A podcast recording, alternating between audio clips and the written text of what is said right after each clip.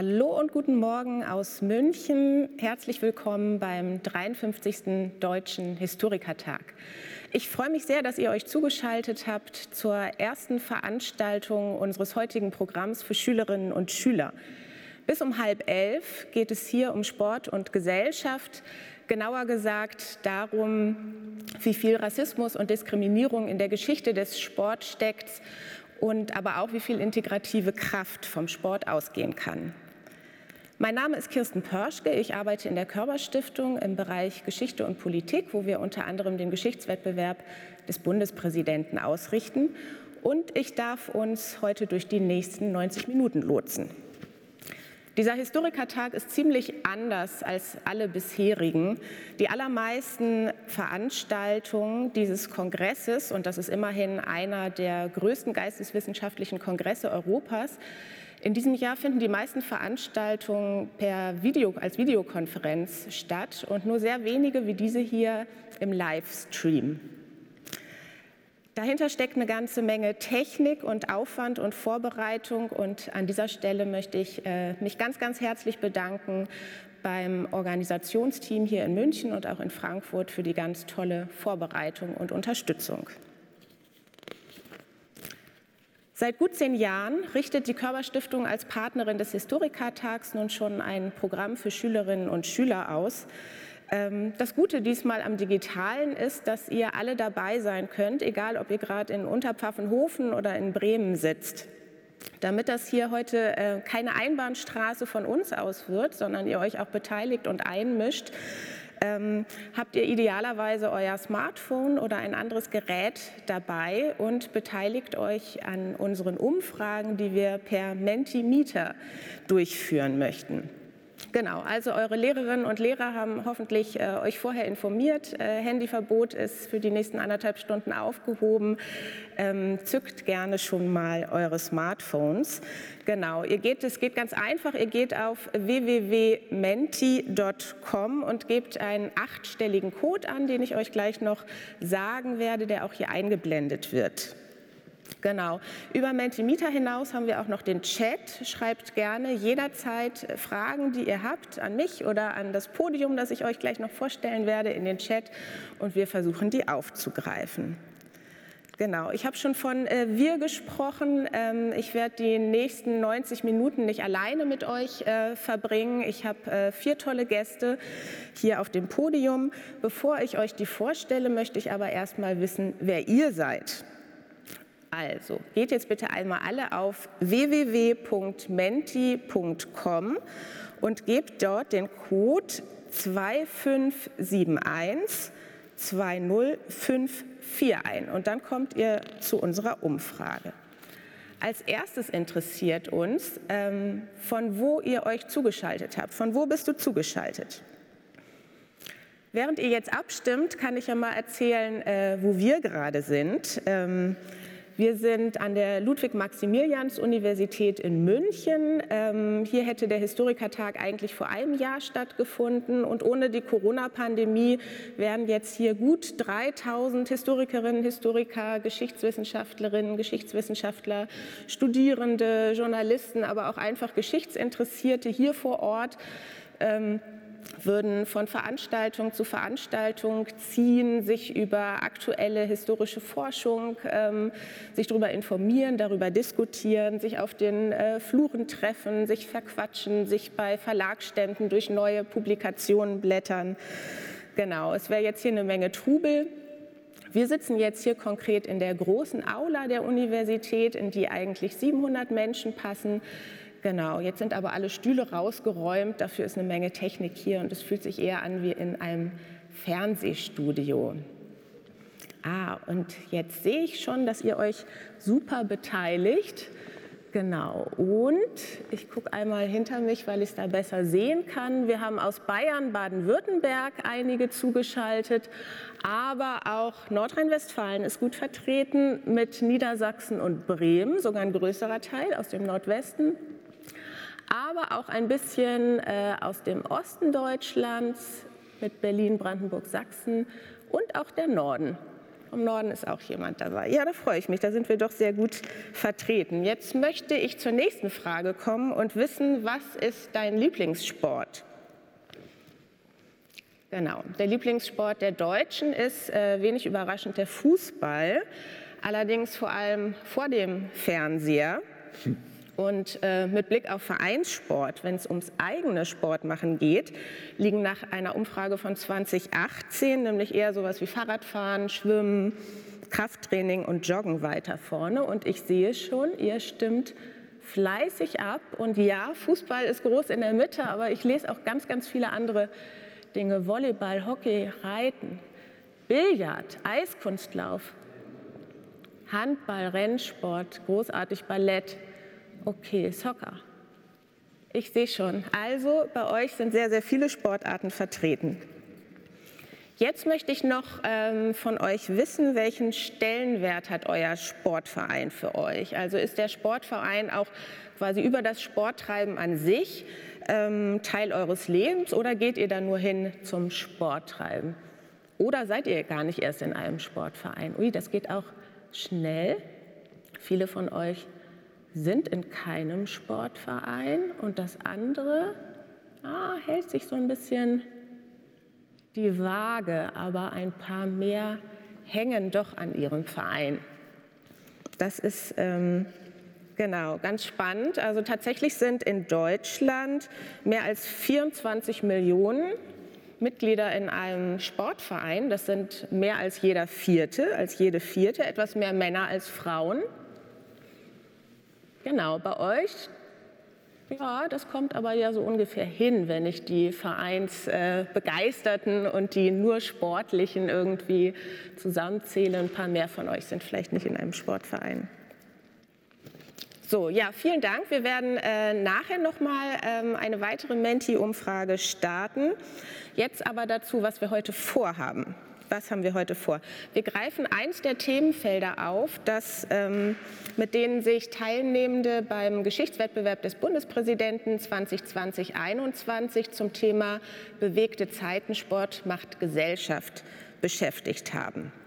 Vom Sport heißt es ja oft, er sei eine Integrationsmaschine.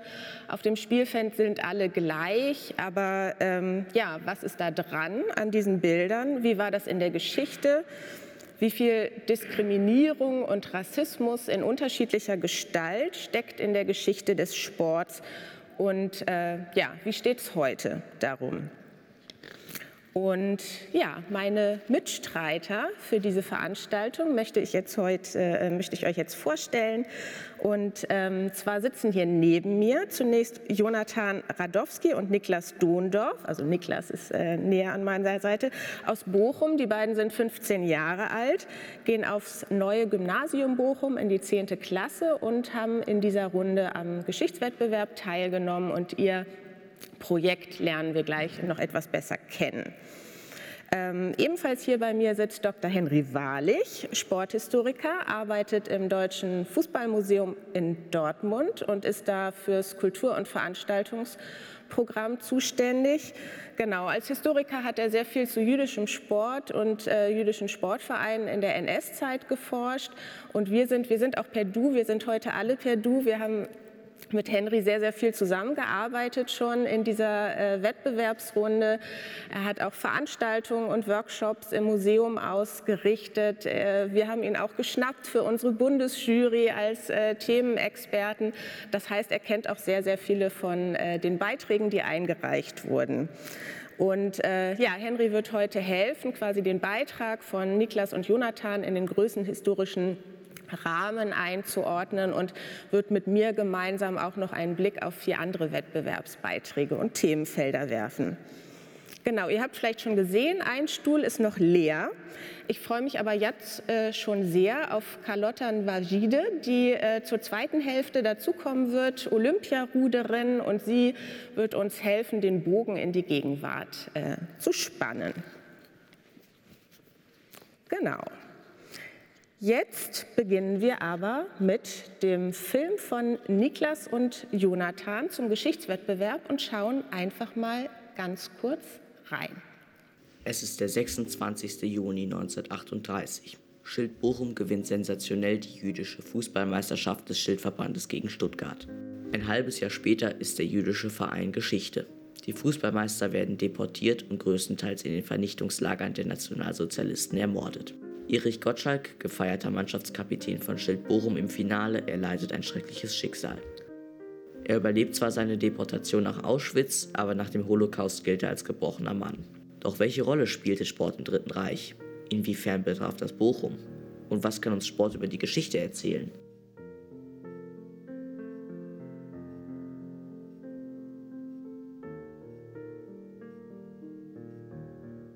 Borussia Dortmund, FC Schalke, VfL Bochum. Die Liste der Fußballvereine im Ruhrgebiet ist lang. Der Fußball gehört für viele zum Leben dazu und das schon seit Jahrzehnten. Für viele gilt der Fußball als Mannschaftssport, bei dem man sich allein durch Leistung beweisen kann und Herkunft oder sozialer Status nicht zählen. Aber ist das wirklich wahr? Die Geschichte des TuS Hakor Bochum, einem jüdischen Fußballverein aus Bochum, erzählt eine differenziertere Geschichte. 1933. Die Nationalsozialisten ergreifen die Macht. Das hat Folgen, auch für den Fußball in Bochum.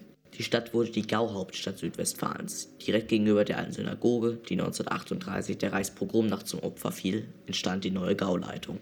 Der Vintusverband, dem auch Hakoa Bochum angehörte, wurde aufgelöst und jüdische Sportler, die zuvor im jüdischen und gleichzeitig in einem anderen, nicht jüdischen Verein Fußball spielten, mussten diesen nun verlassen.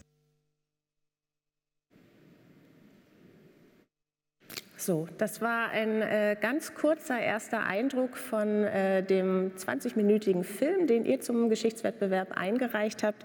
Niklas, ähm, magst du uns mal erzählen, worum geht es in eurem Film? Naja, also es geht um die, äh, den jüdischen Fußballverein äh, Hakua Bochum, beziehungsweise später auf Druck der Nationalsozialisten äh, Schild Bochum. Der hat 1938 äh, die Meisterschaft bundesweit vom Schildverband gewonnen und ist danach dann ja, fast direkt danach von den Nationalsozialisten aufgelöst worden. Die meisten Mitglieder sind deportiert worden, viele sind gestorben. Und wir haben einen Fokus auf den Kapitän Erich Gottschalk gelegt, der hat überlebt. Und darüber haben wir dann auch den Bogen auf äh, Erinnerungskultur und ja, Sport in der Gesellschaft äh, gezogen. Mhm. Und Jonathan, wie, wie kamt ihr überhaupt dazu, euch mit dem Thema zu beschäftigen? Was äh, hat euch daran bewegt? Äh, ja, wir hatten uns äh, schon mal bei einem anderen Geschichtswettbewerb auf kommunaler Ebene äh, ebenfalls mit jüdischer Geschichte in Bochum beschäftigt. Und dann wollten wir auch am Geschichtswettbewerb des Bundespräsidenten teilnehmen, äh, der zum Thema Sport äh, war. Und da war dieses Thema dann sehr naheliegend, weil wir einen jüdischen Bochumer Meister hatten, von dem viele nicht wissen. Und das war einfach ein interessantes Thema, das wir äh, der Öffentlichkeit näher bringen wollten und mit dem wir uns beschäftigen wollten. Genau, Henry, äh, inwiefern steht diese Geschichte von, von dem jüdischen Fußballverein in Bochum exemplarisch für andere jüdische Fußballvereine? Kannst du das ein bisschen einordnen in den Rahmen und warum gab es überhaupt explizit jüdische Fußballvereine? Zuerst mal, wenn wir in die deutsche Geschichte gehen, dann war das eine ganz seltene Ausnahme. Denn ich habe eine Karte mal vorbereitet. Wenn wir in die Anfänge des Fußballsports in Deutschland gehen, Fußball kam ja aus England von außen in die deutsche Geschichte hinein. Und in diesen ersten Jahrzehnten waren unheimlich viele Juden in den Vereinen auch aktiv. Der Fußball kam genau wie die Juden eher von außen in die deutsche Gesellschaft hinein, war von den klassischen Eliten noch nicht besetzt und ähnlich wie es in anderen Bereichen ist, in damals moderner Musik, in moderner Wissenschaft, moderner Kunst, da haben Juden Bereiche vorgefunden, wo sie gesellschaftlich schneller nach oben konnten, kommen konnten, wo sie es sonst nicht kommen könnten. Wenn man sich die Karte anguckt, das sind eigentlich fast alle heute bekannten Vereine, in denen Juden entweder hervorragende Spieler oder Trainer oder Funktionäre waren.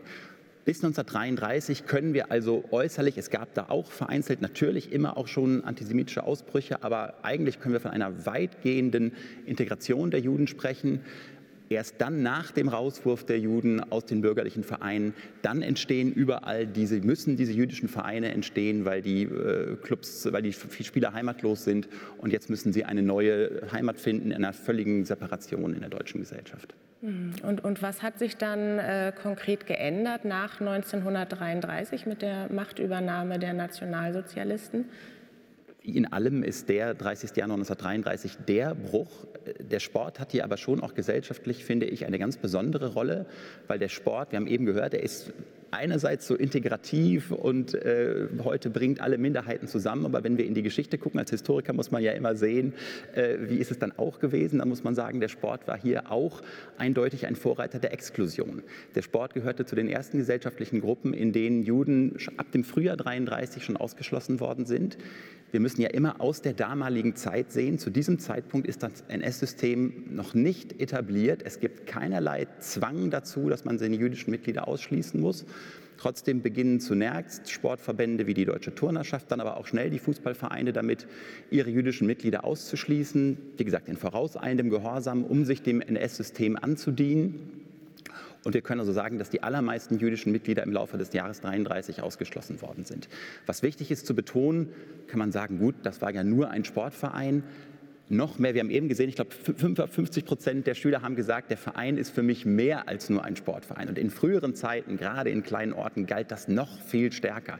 Das war einer der zentrale soziale Anker. Wenn man da plötzlich über Nacht gesagt bekommt, du darfst nicht mitmachen, das war ganz furchtbar. Und ich habe noch ein Bild vorbereitet, äh, ein Schreiben vom 1. FC Nürnberg, wo also ein Mitglied mitgesagt bekommt, schon im April 33, quasi über Nacht, äh, sie dürften nicht mehr Mitglied dieses Vereins sein. Das war eigentlich schon damals eine klar wieder oder noch damals eine klar widerrechtliche Maßnahme, aber die Zivilcourage findet schon nicht mehr statt. Es gibt von Seiten der Juden, auch leider von Seiten der anderen Vereinsmitglieder, haben wir fast keine Belege gefunden, dass es dagegen noch irgendeinen Widerstand gibt, ein Aufbegehren. Es wird hingenommen und man ist nicht mehr Teil dieser Gesellschaft damit. Mhm. Ja, was ja wirklich Wahnsinn ist, sich vorzustellen. Man ist heute in einem Verein und äh, am nächsten Tag äh, kommen zwei, drei oder auch sehr viel mehr äh, Mitglieder einfach nicht mehr und dürfen es nicht mehr kommen. Ähm, welche Bedeutung hatte aber der Sport für das jüdische Alltagsleben im Nationalsozialismus? Die haben ja trotzdem nicht aufgehört, Sport zu treiben. Ja ich will eben noch vorweg sagen, dass das äh, wirklich, glaube ich, eben gesamtgesellschaftlich wirklich ein Zeichen gesetzt hat. Der Sport haben wir auch, du hast die Zahlen gerade schon gesagt, auch damals war das ähnlich hoch. Also jeder zweite Deutsche oder so war in so einem Sportverein. Das heißt, hier hat man als erstes gemerkt, hier wird die Grenze gezogen, der gehört nicht mehr zu uns dazu, der gehört dazu. Da hat der Sport ein Vorbild, ein schlechtes Vorbild für die Gesellschaft gegeben. Ja, was passierte mit diesen 10.000 jüdischen Sportlern? Die waren über Nacht heimatlos, haben ihre soziale Heimat verloren aber äh, mit Rücksicht auf die Olympischen Spiele 1936 in Berlin, die die Nazis ja als große Propagandashow durchführen wollten, bekamen die Juden im Sport äh, gewisse Sonderrechte noch mehr als anderen Bereichen. Und dazu gehörte, dass sie also relativ frei eigene Vereine gründen durften, wobei wir uns das jetzt nicht ganz toll vorstellen dürfen. Es war ein völlig separiertes Sportsystem, ein zweites aus unserer Sicht deutsches Sportsystem, getrennt vom sonstigen deutschen Verein auf eigenen Sportplätzen, in eigenen Ligen. Es gab keine Berührungspunkte mehr zwischen den jetzt sogenannten arischen Sportlern und den jüdischen Sportlern. Aber das ist etwas, was halt lange in der Geschichtswissenschaft auch nicht untersucht worden ist. Total spannend, dass es dort dann also sogar zwei jüdische Meisterschaften gibt. Es gibt die eher zionistisch orientierten Sportler und die, die weiter deutsch glaubenden.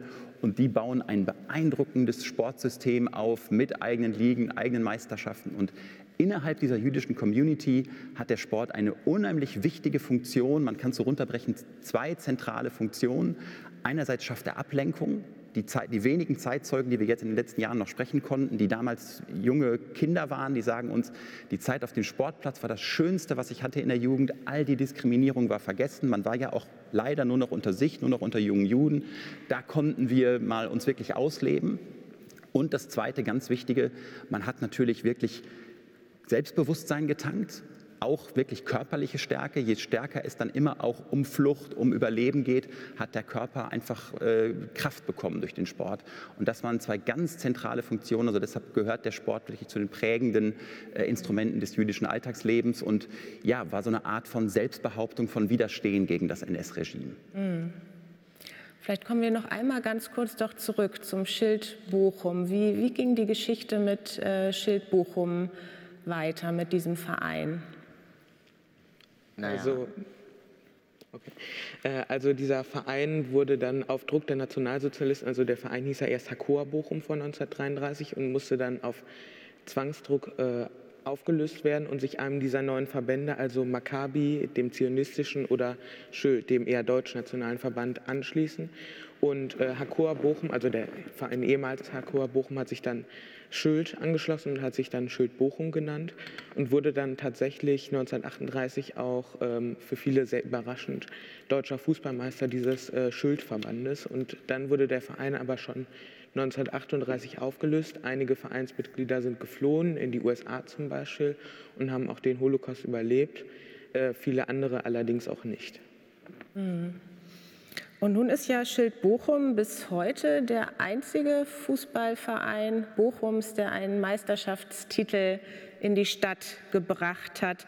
Welche Rolle spielt dieser Erfolg ähm, denn heute in der Erinnerungskultur? Also in der Erinnerungskultur ähm, ist es, wird durchaus äh, auch daran erinnert, aber also zum Beispiel durch das Fanprojekt Bochum, das bezieht sich ja vor allem auf Erinnerungskultur in Bezug auf Sport. Und da wurde Hakor Bochum auch äh, erwähnt. Also da wurde auch einiges zu gemacht.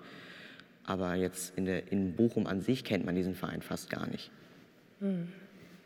Also ihr würdet sagen, da müsste man noch ein bisschen mehr für die Erinnerung oder es hat noch nicht den Platz in der Erinnerung, den es eigentlich bräuchte.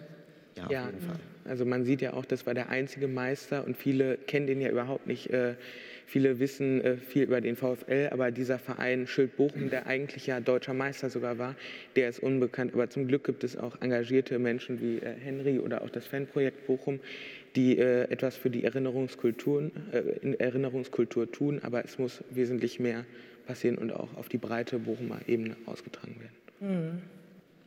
Okay, also ihr beiden findet in Bochum, äh, dürfte es noch ein bisschen, äh, dürfte es mehr werden, auf jeden Fall, Henry. Ähm, äh, wenn, wenn, du noch mal den Blick auch über Bochum hinaus wirfst, wie steht es denn um die Aufarbeitung dieser Geschichte oder wie sind die Vereine da hinterher oder ist jemand hinterher? Was, was würdest du sagen, ist der Stand zur Aufarbeitung von, vom Thema Sport in der NS-Zeit?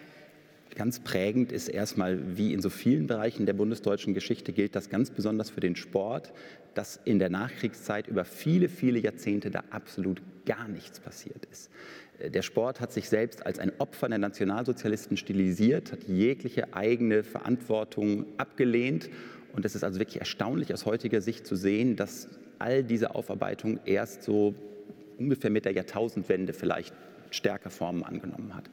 Und das ist etwas, was ich jetzt auch in die Schulklassen äh, spielen will. Das ist in allermeister Regel ähm, wirklich von unten begonnen, von engagierten Fans, von Fanprojekten, ähm, von Schulklassen, die begonnen haben, vor Ort zu forschen. Und da ist eine Menge passiert seitdem, ja, das ist, das ist toll und Bochum geht da sicherlich besonders weit, aber äh, egal in welchen Orten äh, die Schülerinnen und Schüler jetzt sitzen, bei euch vor der Haustür hat es auch solche jüdischen Vereine, äh, jüdische Sportler gegeben, die ganz erfolgreich gewesen sind, die ein Stück Sportgeschichte geschrieben haben und deren Namen aus der Geschichte ausradiert und vergessen worden sind. Äh, das ist das Gemeine und das Tragische, dass die Nationalsozialisten ja nicht nur das Leben der Sportler ausgelöscht haben, sondern auch mit dafür gesorgt haben, dass die Erinnerung an sie getilgt worden ist. Und das ist etwas, was wir heute zumindest wieder ändern sollten und schaffen müssen. Da gibt es mittlerweile verschiedene Projekte zu. In einem sitze ich gerade, habe ich auch die ähm, Grafik vorbereitet dazu. Ähm, ein Projekt, was ich jetzt im Deutschen Fußballmuseum mitbetreue, wo wir das erste Mal versuchen wollen, all diese Lebensgeschichten verfolgter jüdischer Fußballer zusammenzutragen. Äh, das Projekt ist gerade noch im Werden, wird im Laufe dieses Jahres noch online gehen, dann erreichbar sein über die Webseite des Deutschen Fußballmuseums. Und hier ist die Ausdrücke, wir haben also jetzt schon mehrere hundert Biografien beisammen, aber die ausdrückliche Einladung an äh, die Gruppen vor Ort, äh, forscht weiter, geht in die Archive, setzt euch mit euren Vereinen auseinander und dort gibt es noch so viele wirklich spannende Geschichten äh, hochzuarbeiten ähm, und da freuen wir uns, wenn das auf so einer Plattform dann auch entsprechend mhm. ausgestellt werden kann. Damit das wahrgenommen wird, das ist immer noch nicht angekommen, dass Deutschland heute eine Fußballgroßmacht ist, das ist wirklich zu einem entscheidenden Maße auch auf diese äh, Fußballpioniere jüdischer Herkunft zurückzuführen und die auch zumindest in die Geschichte wieder reinzuholen. Das ist unsere Aufgabe da. Mhm. Zu zeigen, wie, der, wie vielfältig und tolerant der Fußball doch immer von seinen Anfängen schon gewesen ist. Das sendet dann immer auch ein Signal natürlich äh, in die Gegenwart und in die Zukunft. Mhm. Ja, das ist ein klares Signal von Henry Wahlig auch an euch äh, zugeschalteten Schülerinnen und Schüler. Vielleicht äh, wart ihr schon auf Spurensuche für den Geschichtswettbewerb. Ein paar äh, von euch haben bestimmt teilgenommen. Vielleicht haben manche aber auch noch Lust, äh, mal selbst auf Spurensuche zu gehen. Ähm, Jonathan, wozu Henry Wahrlich einlädt, habt ihr ja schon unternommen. Ach, wobei einmal zwischendurch, ich möchte noch ähm, euch Schülerinnen und Schüler äh, ermuntern, beteiligt euch am Chat, stellt eure Fragen.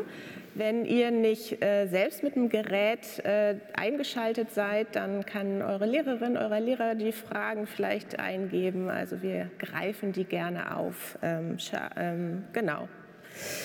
Ähm, vorher aber, genau, wozu Henry wahrlich einlädt, habt ihr schon unternommen. Ihr wart auf äh, Spurensuche für den Geschichtswettbewerb und ja auch in einer etwas besonderen Zeit, äh, in der Corona-Zeit mit Homeschooling, geschlossenen Archiven. Was hat aber trotzdem vielleicht besonders gut funktioniert? Äh, was hat vielleicht aber auch gar nicht funktioniert? Oder ihr würdet äh, denken, das machen wir auf jeden Fall nächstes Mal anders. Ähm, Jonathan.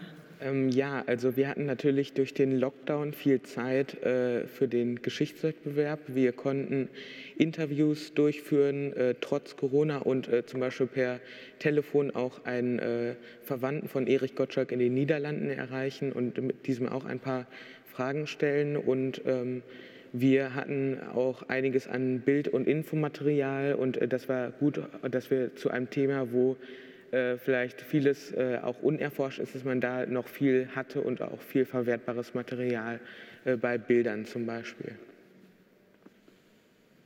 Und hat das gut funktioniert mit dem Zeitzeugengespräch am Telefon? Oder habt ihr ein, ein, ein Videotelefonat geführt oder habt ihr euch nur gehört? Wie war das? Ähm, wir haben dieses Telefonat aufgezeichnet, ähm, also mit einem Mikrofon dann und ähm, haben dieses auch für die Dokumentation dann nutzen können.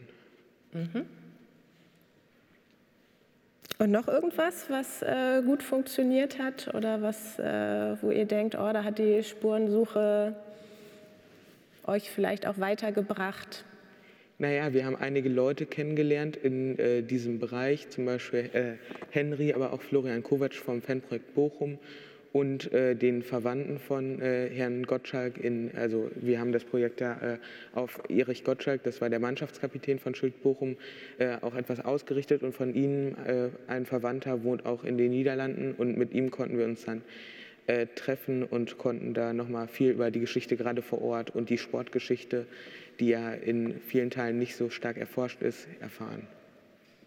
Genau, das nämlich vielleicht für euch zugeschalteten Schülerinnen und Schüler noch als Hintergrundinformation. Äh, Henry Wahrlich, Niklas und Jonathan kennen sich tatsächlich aus der Arbeit äh, am Geschichtswettbewerb und ähm, genau, ihr zwei habt Henry als äh, Experten und Sporthistoriker ähm, interviewt für euren Film.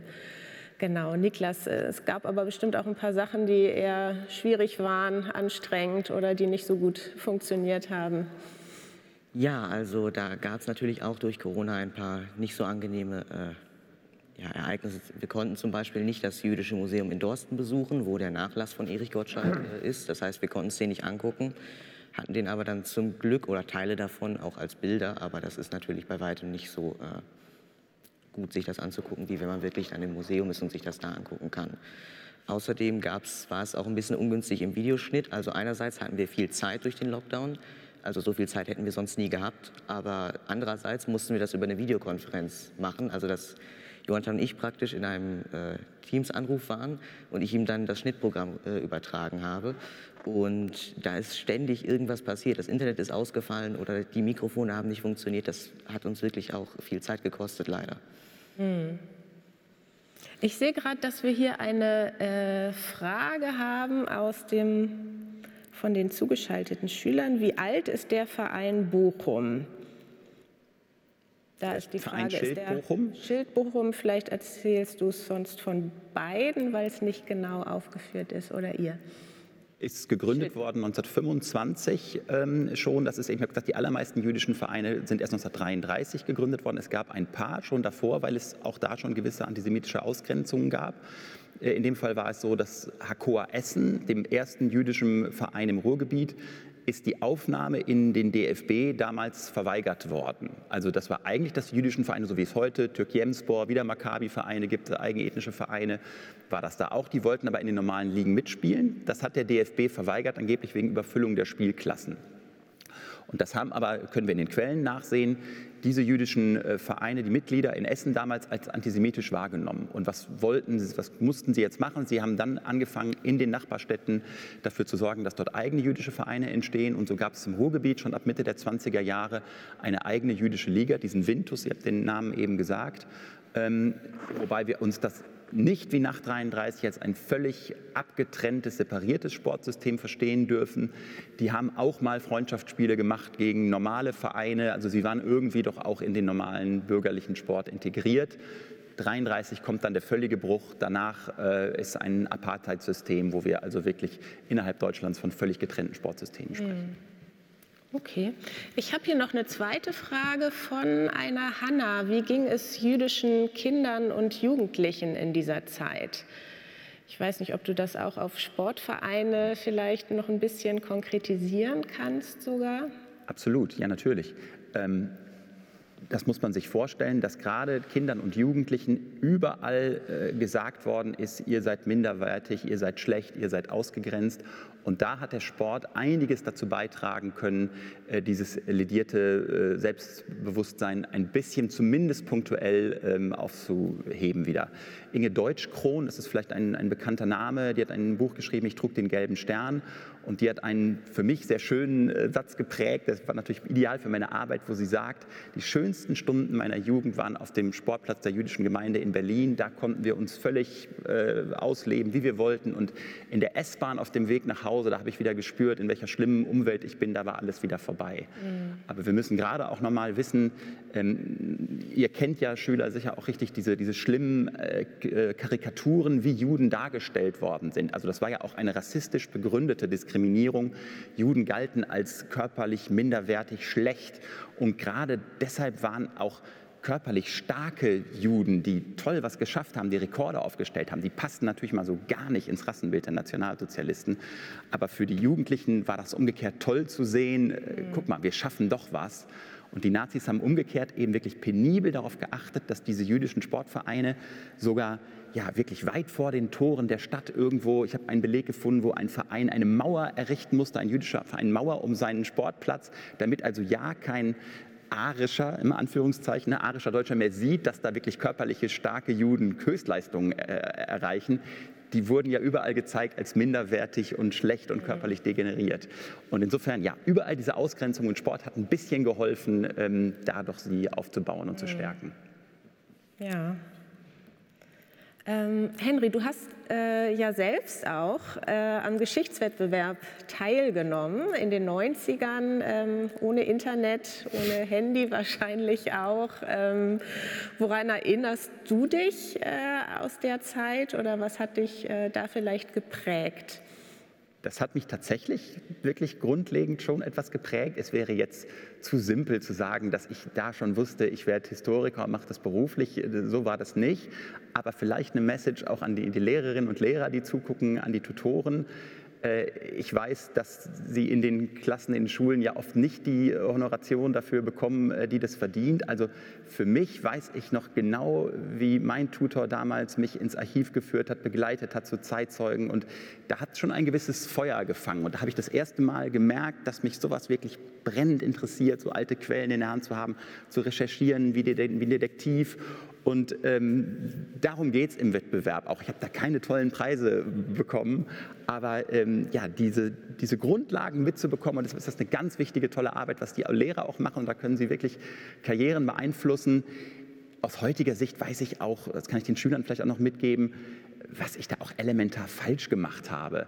Äh, und darauf kommt es auch gar nicht an. Es ist nicht wichtig, dass ihr jetzt da unbedingt schon den ersten oder zweiten Preis machen müsst und wenn das jetzt nicht ist, dass, dass ihr deshalb nichts könnt, äh, sondern wenn man grundsätzlich merkt, sowas interessiert einen, dann dranbleiben und insofern kann man da Weichen fürs Leben schon, bei mir hat es gewisse Weichen gestellt und ich bin ihm bis heute sehr dankbar. Ja, nee, das äh, merkt man dir an, dass du äh, brennst für die Geschichte. Wir kriegen jetzt tatsächlich auch von unseren zugeschalteten Schülerinnen und Schülern noch ein paar Fragen, nicht so sehr zur Spurensuche, aber noch mal inhaltlich.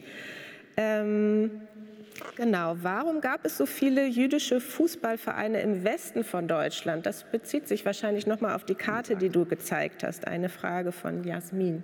Die Karte hat ja gezeigt, äh, wie die heutigen Vereine, wo jüdische äh, Mitglieder vorher waren. Und im Westen gibt es einfach die meisten Vereine, aber das kann man sagen. Überall in allen Vereinen Deutschlands äh, hat es, da sieht man die Karte nochmal, hat es jüdische ähm, Pioniere gegeben. Der Osten ist übrigens vor allen Dingen deshalb bisher nicht aufgearbeitet, weil es da in der DDR ja ein ganz anderes Sportsystem dann gab. Also wir haben überhaupt nicht mehr die Vorläufer äh, dieser Vereine heute aktiv. Aber wenn man gerade im Osten nachforscht, da hat es auch diese jüdischen Pioniere gegeben. Also das ist ein besonderer Auftrag nochmal, äh, da vielleicht zu gucken und auch natürlich über den Fußball hinaus in andere Sportarten hinein. Das ist überall so gewesen. Ähm, da gibt es wirklich noch viele Schätze äh, zu heben. Ich habe hier noch eine Frage. Wie haben die Fußballvereine, das haben wir schon mal ein bisschen berührt, aber noch mal explizit nachgefragt, wie haben die Fußballvereine auf den Ausschluss jüdischer Spieler reagiert? Ja, das ist das wirklich Traurige, äh, dass die aller, allermeisten Vereine sehr schnell in vorauseilendem Gehorsam, das heißt, sie haben sich das selbst äh, die, die, Regel gegeben, ihre jüdischen Mitglieder ausgeschlossen haben, zu einem Zeitpunkt, wo das noch, weiß Gott, noch nicht nötig war. Und ähm, sie haben diese wichtigen Pioniere, die immer noch äh, in ihren äh, Führungsriegen aktiv waren und so wirklich über Bord schmeißen lassen, weil sie jetzt glaubten, in dem neuen NS-System damit sich andienen zu können und zu zeigen, guckt mal, wir sind schon voll nationalsozialistisch und ähm, ja, wir haben bewegende Briefe gefunden, wo also Juden dann auch teilweise selbst ihren Austritt anzeigen müssen, dass sie also quasi gezwungen worden sind, jetzt tritt mal hier selbst aus. Und wo sie dann schreiben, ich sage Lebewohl zu meinen lieben Vereinskameraden, 30 Jahre, sie gehen vorbei. Also das ist dramatisch und schlimm und da fehlte eine Zivilcourage, dass nicht irgendwelche Leute mal gesagt haben, Moment, das lassen wir uns nicht bieten, mein Freund bleibt hier. Diese Zivilcourage, die müssen wir für heute lernen, dass da eine andere. Basis da ist. Ja. Ich habe noch eine Frage von Simon, die richtet sich, glaube ich, mehr an euch beiden. Wurde damals öffentlich über den ähm, Erfolg von Schild Bochum und diesem Meisterschaftstitel berichtet oder wurde das einfach äh, äh, weggeschwiegen, ähm, weil es nicht passte? Also meines Wissens nach, also wirklich offiziell wurde da jetzt bundesweit, glaube ich, fast gar nicht darüber berichtet. Einfach hatte ja Herr Wahrlich auch schon gesagt, ähm, Propaganda gegen Juden wurden ja als körperlich schwächer und so weiter und so fort dargestellt. Das hätte ja auch nicht reingepasst. Aber in den Kreisen, also wahrscheinlich in den jüdischen äh, Kreisen, die sich damit, äh, die dann da beteiligt sind, gehe ich davon aus, dass da auf jeden Fall auch Aufmerksamkeit dafür da war. Mhm. Ähm, es gibt ja auch diesen Zeitungsausschnitt, den hatten wir ja auch in unserer Dokumentation gezeigt. Also in der äh, jüdischen Presse damals äh, war das, denke ich, schon ein Thema, weil das äh, war ja äh, natürlich ein Überraschungssieg und ähm, das ist wie bei uns der DFB-Pokal ungefähr. Ähm, aber in der, den allgemeinen Medien äh, des, der Nationalsozialisten, also in der Wochenschau zum Beispiel, war das jetzt, denke ich, kein Thema, weil man ja, wie äh, Henry eben schon gesagt hat, diese starken Juden einfach auch gar nicht zeigen wollte. Mhm. Genauso war es also in der, nicht nur, es war, denke ich, es war, es war absolut kein Thema. In der allgemeinen deutschen Presse wurde über Juden im Sport nicht mehr berichtet 1933. Das war nicht mehr existent. Auch rückblickend, frühere Nationalspieler wurden aus Rekordlisten rausgetilgt und so. Alles wurde gesagt, ob es das nie gegeben hätte. Und nur in dieser kleinen, das sind unsere Quellen als Historiker gewesen. Es gab halt für die jüdische Bevölkerung noch eigene Zeitungen. Und da wird aber total intensiv, die, die richten riesige Sportteile ein. Und gerade in Bochum habe ich noch Zeitzeugen, äh, Zeitzeuginnen getroffen, die gesagt haben, diese Spieler das waren für uns Helden. Äh, wir in ganz Deutschland, in der jüdischen Community waren wir bekannt und waren wir beliebt. Unsere Fußballer haben es geschafft. Mhm. Und wie war das dann äh, bei Olympia ähm, 1936? Noch einmal kurz zum Abschluss dieser großes Thema. großes ich Thema. Ich versuche es ganz kurz zu fassen. Also solange die, die, die, Nazis wollten die großen Propagandaspiele und wollten, dass die ganze Welt nach Berlin kommt und sie feiert. Und deshalb bis zum Zeitpunkt, wo das Schiff der amerikanischen Mannschaft abgelegt hat, bis zu diesem Zeitpunkt wurde so getan, als ob auch Juden in der deutschen Mannschaft teilnehmen dürften. Sonst wären die Amerikaner nicht gekommen.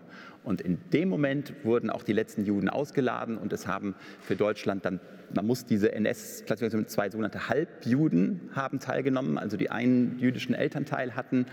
Aber nach Olympia war alles vorbei und auch die letzten wurden aussortiert. Äh, dann war die Show beendet und äh, dann ging es auch in diesem Bereich äh, schlimmerweise voll zur Sache.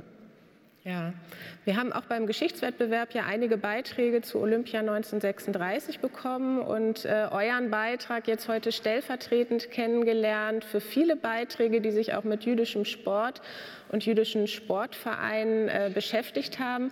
Wir möchten jetzt einmal noch den äh, Blick etwas weiten auf andere Beiträge und äh, Themenfelder, die aber auch äh, zu unserem heutigen Thema äh, Rassismus, Diskriminierung, Ausgrenzung im Sport versus Integration passen. Und auf ähm, ja, vier Beiträge möchten wir jetzt ein ganz kurzes Schlaglicht werfen.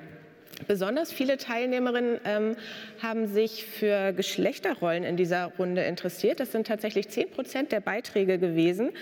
Und ähm, eine davon ist äh, Elisabeth Geske. Sie hat zum Frauenfußball im Marburger Raum geforscht.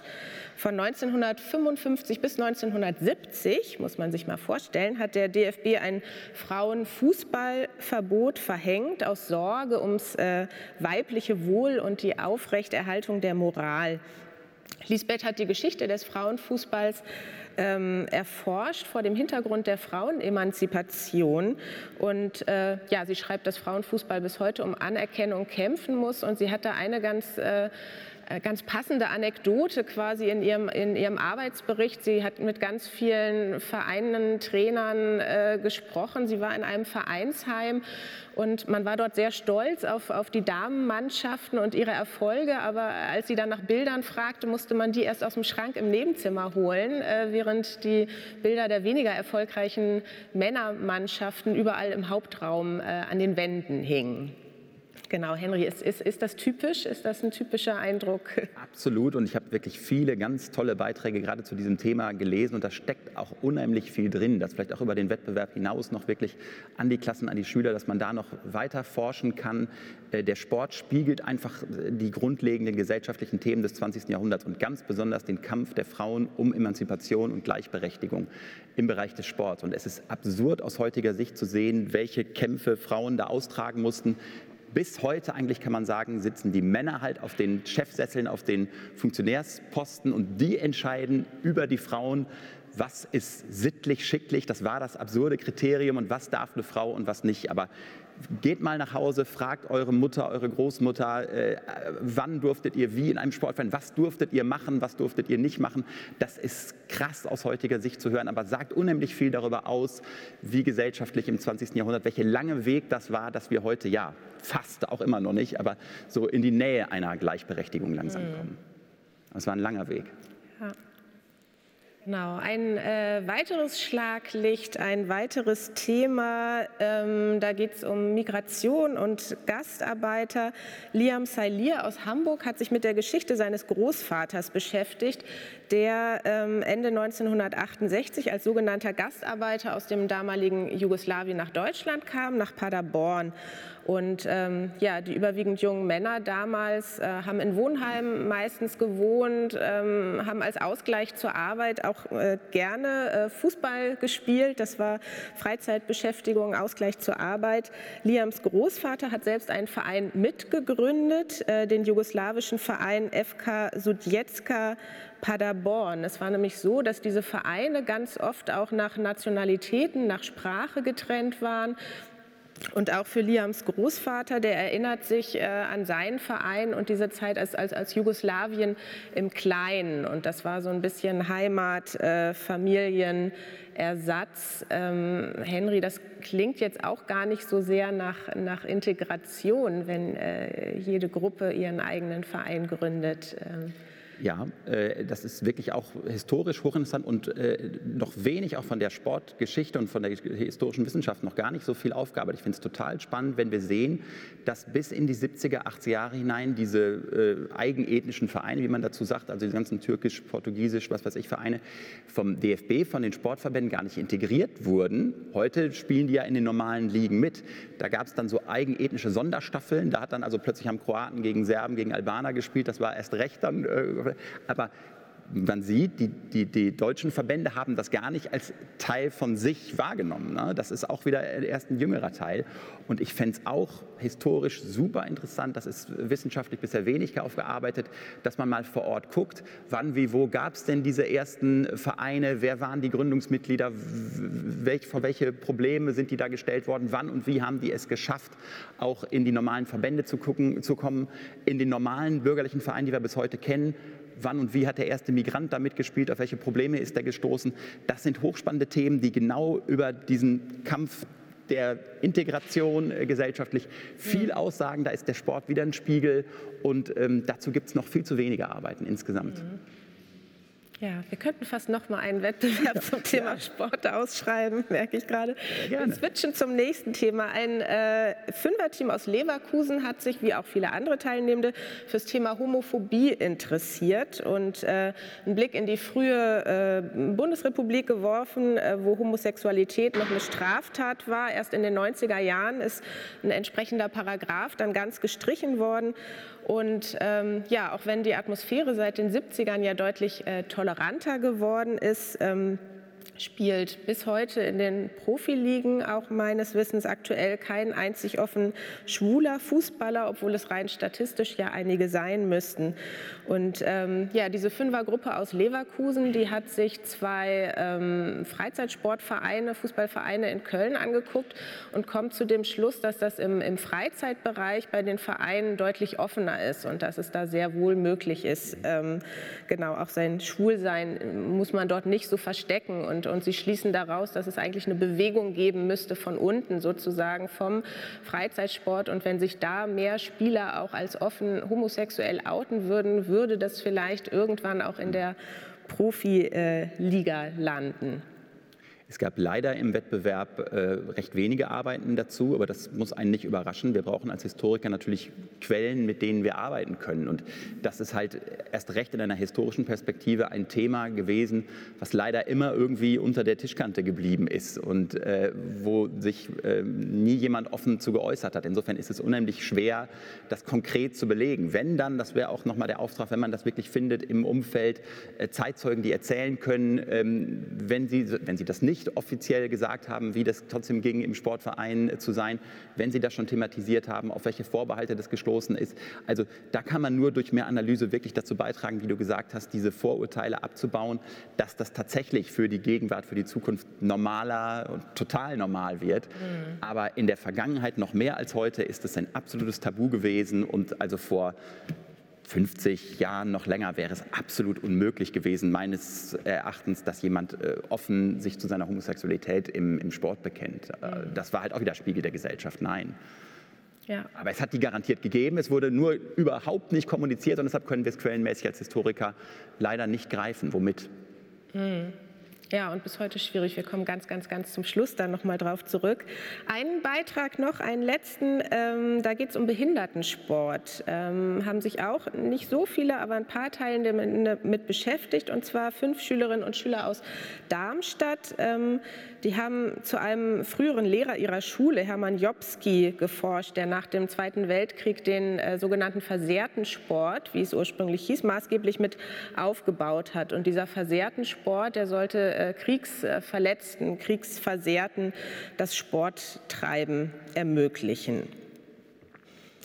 Ähm, genau, und die Schüler schreiben, dass quasi auch dieser Einsatz von Hermann Jobski für den versehrten Sport äh, dazu beigetragen hat, dass tausende ähm, Menschen mit Behinderung auch nach dem Zweiten Weltkrieg, dass es ihnen wieder möglich war, Sport zu treiben. Anfangs wohl eher, um wieder äh, für die Arbeitswelt quasi ein, einsetzbar zu sein, später dann aber auch im, im Bereich des Leistungssports oder einfach äh, Sport aus Spaß ist, finde ich, ein total spannendes Thema, was man auch äh, intensiver, viel intensiver noch bearbeiten müsste. Wenn man da genauer, wir als Historiker müssen ja äh, verstehen, wie es früher genauer gewesen ist, um dadurch für die Gegenwart äh, das alles genauer zu verstehen. Wenn man nicht genauer hinguckt, dieser versehrten Sport, den es bis in die 60er Jahre, 60er, 70er Jahre hinein nur gab, das war halt der Sport von äh, früheren Soldaten, die im Krieg ein Bein verloren haben oder sowas. Aber das waren, die haben sogar sich zum weiten Maße von den sonstigen übrigen normalen Körperbehinderten total abgegrenzt. Da war immer auch noch die NS-Zeit dahinter, ne, in denen diese Menschen umgebracht wurden und völlig ausgegrenzt wurden. Also mit normalen Körperbehinderten wollte man nichts zu tun haben. Man, man selbst hat sich immer noch gefühlt als ein starker Soldat, der zwar ein Bein verloren hat, aber jetzt werde ich weiterkämpfen. Und all das, was wir heute kennen mit, mit Paralympics und Integration von Behinderten, das ist etwas, was dann in den 60ern, mehr in den 70er Jahren losgeht und was noch recht eine junge Bewegung ist. Und was wir natürlich anschieben müssen, aber es ist interessant, äh, historisch zu sehen, welche Wege da die deutsche Geschichte auch gemacht hat. Und das nochmal intensiver auch auf lokaler Ebene anzugucken, vor der eigenen Haustür zu graben, finde ich auch weiter total spannend und ist noch viel zu wenig gemacht worden. Ja. Ja, also ihr seht, es, es gibt eine Menge Themenfelder, es, ähm, genau, eine Menge Geschichtenthemen, zu denen auch noch geforscht werden kann. Jetzt äh, einen kleinen Cut Jetzt ähm, sitzen wir hier als äh, Historikerinnen oder angehende Historiker und äh, reden über Sport. Und äh, was wäre aber eigentlich naheliegender und äh, cooler, als eine richtige Sportlerin hier auch auf der Bühne zu haben? Und ich bitte Carlotta Noagide, komm einmal zu uns dazu. Ähm, freue mich sehr. Genau, unser Podium wächst, der letzte Stuhl wird besetzt. Carlotta äh, Njagide, schön, dass du da bist. Du bist 26 Jahre alt, äh, gebürtige Hannoveranerin, lebst aber heute in Berlin und du ruderst in der deutschen Nationalmannschaft. Ähm, vor gut zwei Monaten hast du an den Olympischen Spielen in äh, Tokio teilgenommen. Und ja, ich freue mich sehr, dass du hier bist und unsere Runde jetzt komplettierst. Ähm, ja, zum Einstieg, wie war es bei Olympia? Ja, hallo erstmal. Ähm, ja, Olympia war natürlich mein Lebenstraum, seit ich, ich ruder, seit ich zehn bin und ich glaube, seit ich zwölf bin, habe ich mir das wirklich als Ziel gesetzt und dementsprechend war es dann jetzt nach so langer Zeit einfach unglaublich, ähm, bei Olympia dabei sein zu dürfen, das auch wirklich geschafft zu haben. Da hängen natürlich als Sportlerin viele Emotionen dran und ähm, ja, es ist einfach unglaublich mit allen AthletInnen aus der ganzen Welt, die wirklich das gleiche Ziel wie ich schon ewig lange haben, zusammenzutreffen und ähm, das kann man gar nicht so gut beschreiben, wie das dann auch wirklich sich anfühlt, wenn man gar nicht da gewesen ist. Mhm. Wir haben jetzt ja ganz viel über äh, Sport geredet, Sport in der Geschichte, über äh, Diskriminierung, Ausgrenzung, Rassismus, Homophobie, haben sehr viel auch so, so angeschnitten. Ähm, meine Frage an dich, wie erlebst du das im Rudern? Also, weil wir waren jetzt ja sehr viel beim Fußball. Wie erlebst du das beim Rudern und äh, wie erlebst du das heute? Gibt es auch Rassismus, Homophobie? Ist das auch im Rudern äh, ein, ein Thema? Also Rassismus und auch Homophobie, das sind ja äh, beides Formen von Diskriminierung. Und wenn wir über Diskriminierung sprechen, müssen wir erstmal verstehen, dass es da ähm, unterschiedliche Dimensionen gibt. Also zum Beispiel die historische Dimension, über die wir jetzt ja auch schon zum Teil gesprochen haben. Wie hat sich das Ganze entwickelt? Zum Beispiel Rassismus, der hat ja auch nicht, und Antisemitismus als Form von Rassismus hat ja auch nicht in der NS-Zeit angefangen, sondern ist schon, hat sich über Jahrhunderte erst entwickelt, dass sozusagen dann in den Extremfällen dann in der NS-Zeit oder auch im Kolonialismus sich dann geäußert hat. Aber diese Entwicklung und diese Ideologien, ähm, die setzen ja auch bestimmte Handlungen voraus. Und das endet natürlich auch nicht mit der NS-Zeit und mit dem Kriegsende, sondern das trägt sich noch weiter, weil das ist eben nur die Extremform. Und ähm, wie sich das weiterträgt, ist eigentlich, was wir sozusagen heute erleben. Und das sind eben Strukturen, in denen sich noch rassistische ähm, Handlungsmaximen und Denkmuster ähm, verfestigt haben und eben auch Zugänge in der Gesellschaft. Und was ist überhaupt unsere gesellschaftliche Norm? Also wovon gehen wir aus, wenn wir von einem uns sprechen? Und das ist dann eben mehrheitlich weiß, mehrheitlich männlich, heterosexuell, ohne Behinderung, cisgeschlechtlich und das bedeutet eben, dass wir gucken müssen, dass wir auch andere Perspektiven einnehmen. Und natürlich ist der Sport ein Teil unserer Gesellschaft und auch im Sport gibt es eben diesen Rassismus, der noch strukturell verankert ist. Und ähm, ich würde sagen, Sport wird ja immer als sozusagen, da haben wir eben ja auch schon drüber gesprochen, ähm, integrativ betrachtet. Aber es geht ja nicht nur um den Moment, was machen wir jetzt im Sport auf dem Spielfeld oder ich in meinem Ruderrennen, sondern was passiert im täglichen Training. Ähm, bekomme ich überhaupt erst einen Zugang in den Sport? Und nun ist es beim Rudern so, dass Rudern eine Sportart ist, die ist wirklich sehr weiß. Also wir haben wenig Menschen, die ähm, sich als BIPOC identifizieren, also als Black, Indigenous oder People of Color. Das wäre die politisch korrekte Selbstbezeichnung von nicht weißen Menschen. Ähm, und das führt natürlich dazu, dass es auch wenig Sensibilisierung leider gibt. Aber jetzt gar nicht anders als in anderen Bereichen der Gesellschaft auch, sondern sehr ähnlich. Okay, das Rudern äh, nimmt sich da also auch nicht aus. Mhm. Wir haben ja im Sport, äh, die meisten Beispiele fallen wieder aus dem Bereich des Fußballs ein, aber in Olympia gab es äh, das jetzt ja auch, äh, so symbolische Aktionen oder es gibt so sehr starke Bilder, äh, SportlerInnen mit der Regenbogenbinde oder äh, den Kniefall gegen Rassismus. Ähm, es gibt immer mal so Aktionen. Ähm, wie, wie, nimmst du das wahr und, und ist, ist das hilfreich? Ja, also ich glaube, der Sport hat da an der Stelle natürlich schon auch eine Kraft, weil es wirklich viele ZuschauerInnen gibt, einfach symbolisch zu vermitteln. Ähm, wir spielen jetzt mit Regenbogenbinde, deswegen ist kein Platz für ähm, Homophobie oder Queerfeindlichkeit oder wir knien uns hin und das bedeutet, wir sind gegen Rassismus erstmal. Und das ist auch gut und hat wirklich eine Aussagekraft.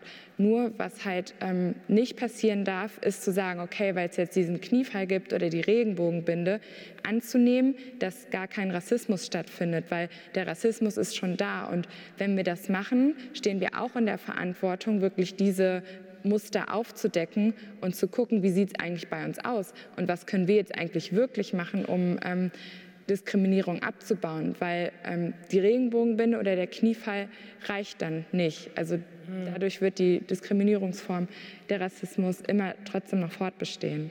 Hm. Ja, das ist eine äh, sehr klare Haltung. Carlotta, du bist ja auch im Verein ähm, Athleten Athleten Deutschland, ein Verein, der sich 2017 gegründet hat, aktiv in der Antirassismus AG. Ähm, da geht es euch dann auch weniger um, um solche symbolischen Aktionen, sondern ihr, ihr macht eine andere Art von Arbeit. Was macht ihr da? Also konkret sind unsere Forderungen, wir wollen erstmal, dass Rassismus heute anerkannt wird und dass ein breites Verständnis davon ähm, geschaffen wird, was ist überhaupt Rassismus. Und dabei geht es uns nicht um die individuelle Beleidigung, die natürlich auch, ähm, aber das ist halt sozusagen so ein bisschen das falsche Verständnis, dass wir wirklich nur Einzelfälle haben, sondern dass es rassistisch, systematisch, strukturell fortbesteht, überall. Und das wollen wir aufdecken. Und deswegen sind unsere Forderungen ganz klar. Ähm, wir wollen an die Sportverbände herantreten und auch an die Vereine, dass dieses Bewusstsein geschaffen wird. Im Idealfall über Antirassismus-Workshops, also wirklich die kritische Auseinandersetzung auch mit dem eigenen Rassismus. Denn was wirklich ganz wichtig ist, der Rassismus, der kam ja nicht mit Leuten, die zum Beispiel migriert sind, sondern der war schon da und hat sich dann ähm, geäußert. Das heißt, da muss man natürlich zum Beispiel als weiße Person auch ganz klar sagen, okay, wo sind jetzt, wo, wo ist da unsere Verantwortung und was, reproduzi was reproduzieren wir zum Beispiel einfach, ohne es vielleicht noch zu wissen, weil es immer normal war, aber einfach systematisch Menschen ausschließt. Und genau, das sind unsere Forderungen. Und da wir natürlich im Sportkontext sind, wollen wir natürlich erstmal an Verbände rantreten und sagen, FunktionärInnen, TrainerInnen, sollen sich damit auseinandersetzen, aber dann im Endeffekt auch AthletInnen. Mhm. Ja, das ist jetzt schon äh, der Einstieg in unsere große Schlussrunde, die ich wieder für alle öffnen möchte und auch nochmal für euch, liebe Schülerinnen und Schüler, die ihr zugeschaltet seid. Und ähm, ich möchte gerne nochmal per Menti ein ähm, Stimmungs- und Meinungsbild von euch einholen. Geht also bitte alle nochmal mit eurem Smartphone auf www.menti.com und ähm, ja, der Code ist immer noch derselbe, vielleicht ist es auch noch geöffnet. Ich sage Ihnen aber sicherheitshalber nochmal 2571 2054. Und als erstes möchte ich von euch wissen, wird Rassismus bei euch im regulären Schulunterricht thematisiert?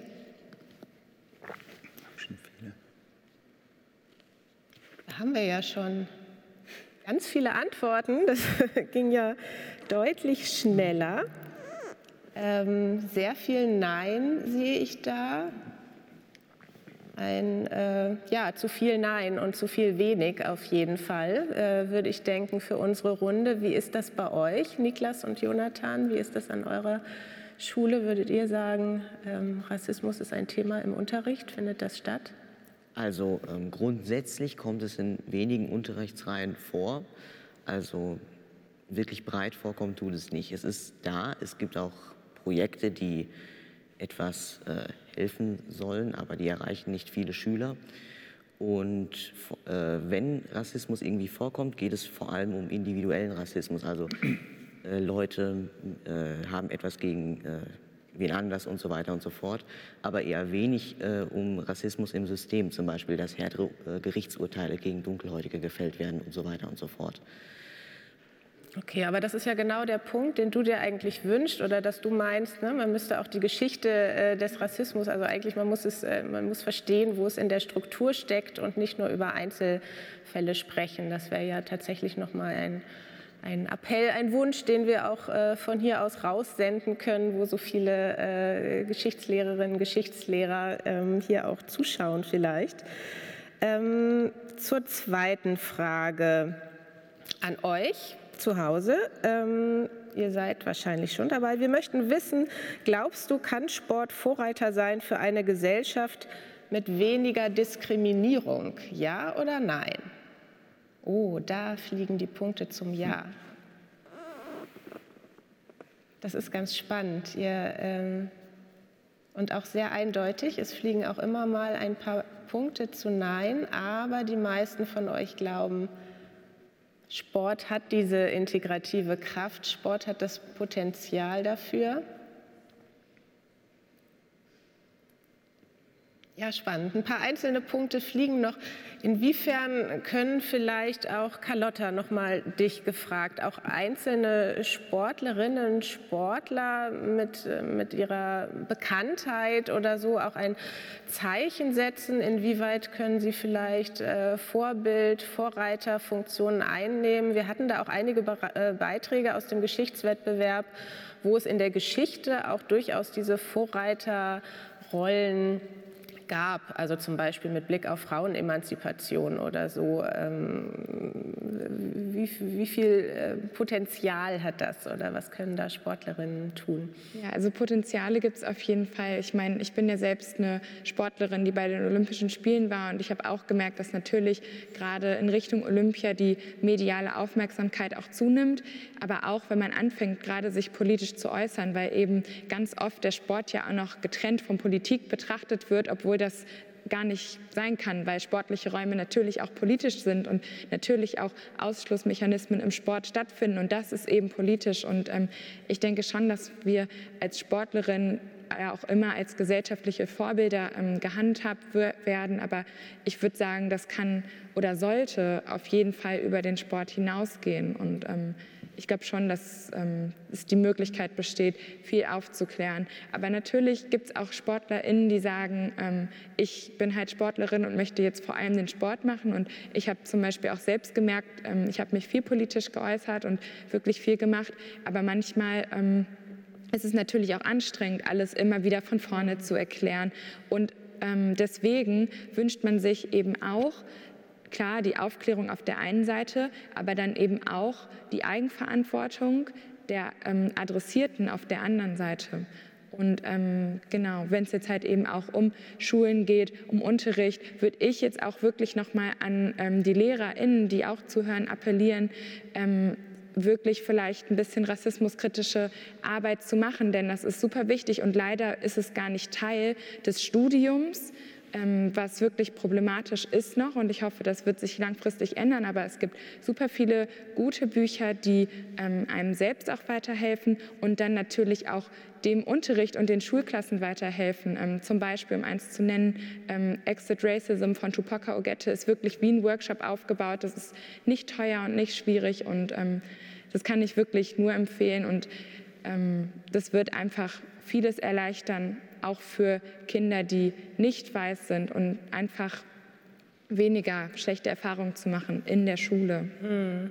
Ja. ja. danke dir. Ich habe auch tatsächlich noch eine Frage im Chat und möchte an der Stelle auch noch mal einladen und ermutigen. Ähm, stellt eure Fragen im Chat, die ihr noch habt. Das ist eine Frage, die geht ähm, an dich, äh, Carlotta, ganz explizit. Hast du bei Olympia Diskriminierung erlebt selbst? Ähm, ich würde sagen, was mir jetzt eher so aufgefallen ist bei Olympia, ist, wenn man sich sozusagen die Verteilung anschaut, ähm, welche Nationen und welche Länder sind jetzt großflächig vertreten und welche nicht. Und wenn man sich dann zum Beispiel anschaut, Deutschland hat ein wirklich großes Olympiateam und zum Beispiel ein afrikanisches Land wie Nigeria hat ein ganz kleines Olympiateam. Und ich finde, das ist eben so auffällig und da sieht man wieder die Verbindung aus der Vergangenheit, also die Geschichte des Kolonialismus hat Auswirkungen bis heute, dass da Strukturen zerstört wurden und dass wir sozusagen aufgrund unserer Ausbeutung, die wir als Deutschland betrieben haben und mit Arbeitskraft von schwarzen Menschen aus Afrika unseren Reichtum erwirtschaftet haben, die Möglichkeit haben, ein großes Sportsystem aufzubauen, aber andere Länder eben mit ganz anderen Sachen beschäftigt sind. Also das ist, was mir eben auffällt. Mhm. Und ähm, ja, genau. Mhm. Ja. Ich will vielleicht noch einen Punkt eben aufgreifen, dass äh, bisher Rassismus so wenig ein Thema ist im Unterricht. Und äh, wir sprechen ja Geschichtslehre an. Da kann ich wirklich noch mal dafür werben, dass äh, die Auseinandersetzung mit Sport und Sportgeschichte, glaube ich, ein ideales Tool ist, um sehr niederschwellig für Schülerinnen und Schüler aller Formen und äh, sich mit ans Thema anzunähern und sie emotional abzuholen. Ich arbeite im Deutschen Fußballmuseum in Dortmund. Wir sind das zentrale Museum, was sich mit Fußball und Geschichte auseinandersetzt. Und wir erleben es in der täglichen Arbeit da, wenn wir Schülerinnen und Schüler zu Gast haben. Es gibt äh, kostenfreie Workshops äh, zu uns. Also die äh, Schulklassen sollen bitte alle zu uns kommen. Ich glaube, wir sind so der zentrale Ort in Deutschland, der sich mit diesen Themen auseinandersetzt. Es gibt Workshops zu Vielfalt, zu Antidiskriminierung, zu Geschlechterthemen. Und ganz konkret, wenn wir zum Beispiel über Rassismus da sprechen, ähm, wir gucken uns ein Mannschaftsfoto an, historisch aus dem Jahr 1933 und wir können zeigen, über Nacht plötzlich diese und diese Spieler durften nicht mehr dabei sein. Und da kann man sehr einfach sehr niederschwellig einen Transfer in die Gegenwart herstellen. Man sagt, ihr seid auch alle in Sportvereinen, habt ihr sowas auch schon mal erlebt, dass es Formen, heute natürlich andere Formen von Ausgrenzung gibt. Ein, zwei, drei sollen, dürfen nicht mehr mitspielen bei euch. Ähm, und wie verhaltet ihr euch heute? Ist das anders, als es damals gewesen ist? Ich habe es ja schon gesagt, da wurde das einfach so hingenommen und dass wir zu einem anderen Selbstbewusstsein, dort zu einer anderen Zivilcourage erziehen. Aber da schafft der Sport eine sehr lebensnahe Brücke, der, glaube ich, im Unterricht so ein Thema wirklich äh, sehr gut rüberbringt. Also äh, ja. ich würde da gerne auch was zu sagen. Also Sport kann ja natürlich ein Vorreiter sein und auch vorangehen gegen Rassismus zum Beispiel oder für äh, Emanzipation zum Beispiel. Aber es kann auch, wie wir in der Geschichte äh, erfahren haben, in die andere Richtung gehen, äh, im Nationalsozialismus zum Beispiel, dass äh, genau dort angefangen wird mit der Ausgrenzung von jüdischen Spielern damals zum Beispiel und äh, Sport kann einen äh, positiven Effekt dafür haben, aber auch äh, in die andere Richtung gehen. Und das müssen wir uns immer vor Augen halten. Gibt es denn, äh, denn so historische Mechanismen oder gibt es irgendwas, wenn wir wirklich so, das ist immer so ein bisschen platt, dieses aus der Geschichte lernen, aber gibt es auch irgendwas, was wir uns aus dem Bereich des Sports abgucken oder woran man sich orientieren könnte, historische Mechanismen zu einem besseren Umgang mit Diskriminierung? Gibt es da auch irgendwie eine äh, positive Geschichte, die du quasi erzählen könntest? Oder? Positive, naja, wir mhm. müssen aus der Geschichte lernen. Und wenn wir jetzt uns mit der NS-Zeit auseinandersetzen, dann ist da erstmal nichts positiv gewesen. Und auch in der Nachkriegszeit mhm. ist nicht viel positiv gewesen. Aber gerade, dass wir heute ein anderes, zu einem anderen Verhalten erziehen, als das damals gewesen ist. Und da kann uns, ist der Sport einfach die Brücke, über die wir solche Themen sehr plastisch, sehr unmittelbar jedem klar machen können. Und ähm, mhm. ja. Ja. Ähm, oh, Julia Carlotta, wir sind ein Fan von dir. Das muss ich jetzt einmal unbedingt mit aufgreifen. Ich habe noch eine Frage. Ist Rassismus eher im Einzelsport oder im Teamsport verbreitet? Ist das eine hm. Frage, die sich beantworten lässt. Ich würde das gar nicht so voneinander trennen, sondern wirklich sagen, klar, im Einzelsport haben wir unterschiedliche Herausforderungen als im Teamsport, aber wenn wir wirklich Rassismus nicht als immer die individuelle Erfahrung sehen, sondern wirklich auch den Einzelsport und den Teamsport als Gesamtteil des Sports ich finde, da kann, oder da kann man grundsätzlich keine Abstriche machen, weil Rassismus ja jetzt auch keine spezifische Sache des Sports ist, sondern Rassismus ist eine spezifische Sache unserer Gesellschaft. Das heißt, das wäre, wie wenn man jetzt fragen würde, ist es irgendwie im äh, einzelnen Beruf oder im Team. Also man kann Rassismus gar nicht so runterbrechen. Also es, es ist überall zu finden. Das ist die Antwort. Mhm. Wir haben es ja in der Geschichte auch ein paar Mal erlebt, dass dann Gruppen quasi ihre eigenen Sportvereine gründen.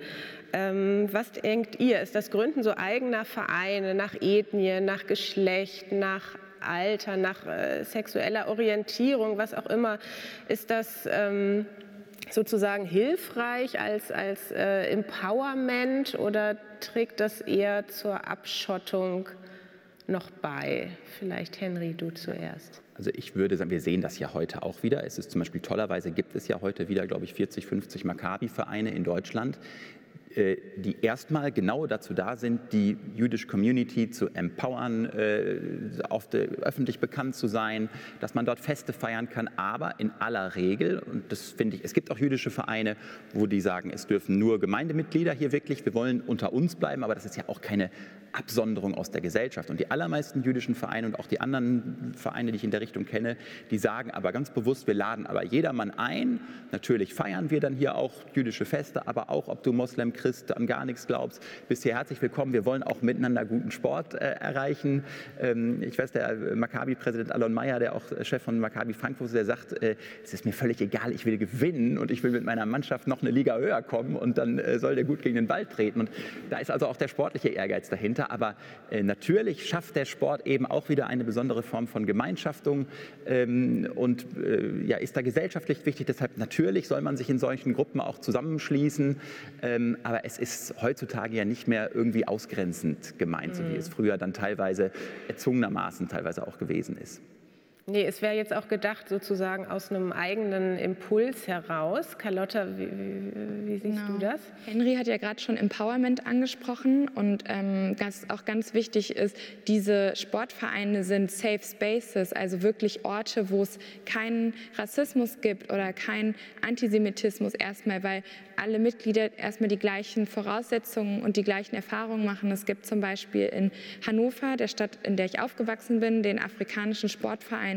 Und das ist ein Verein, da gehen eben ganz viele schwarze Menschen hin und die erfahren da keine, keinen Alltagsrassismus. Die werden nicht gefragt, woher kommst du ähm, und werden damit wird, und damit wird ihnen erstmal das Deutschsein aberkannt, weil gar nicht davon ausgegangen wird, dass eine schwarze Person auch Deutsch sein kann, sondern die können einfach dahin gehen und Sport machen und eben nicht nur auf dem Spielfeld, sondern auch in der Umkleidekabine vor, vor der wirklichen sportlichen Betätigung sind sie erstmal sicher vor eben diesen Rassismen und das ist eben einfach der Wert. Da, da, dabei geht es dann überhaupt nicht um Absonderung, sondern die Absonderung passiert ja leider schon, indem kategorisiert wird. Und ähm, da geht es wirklich erstmal um Sicherheit.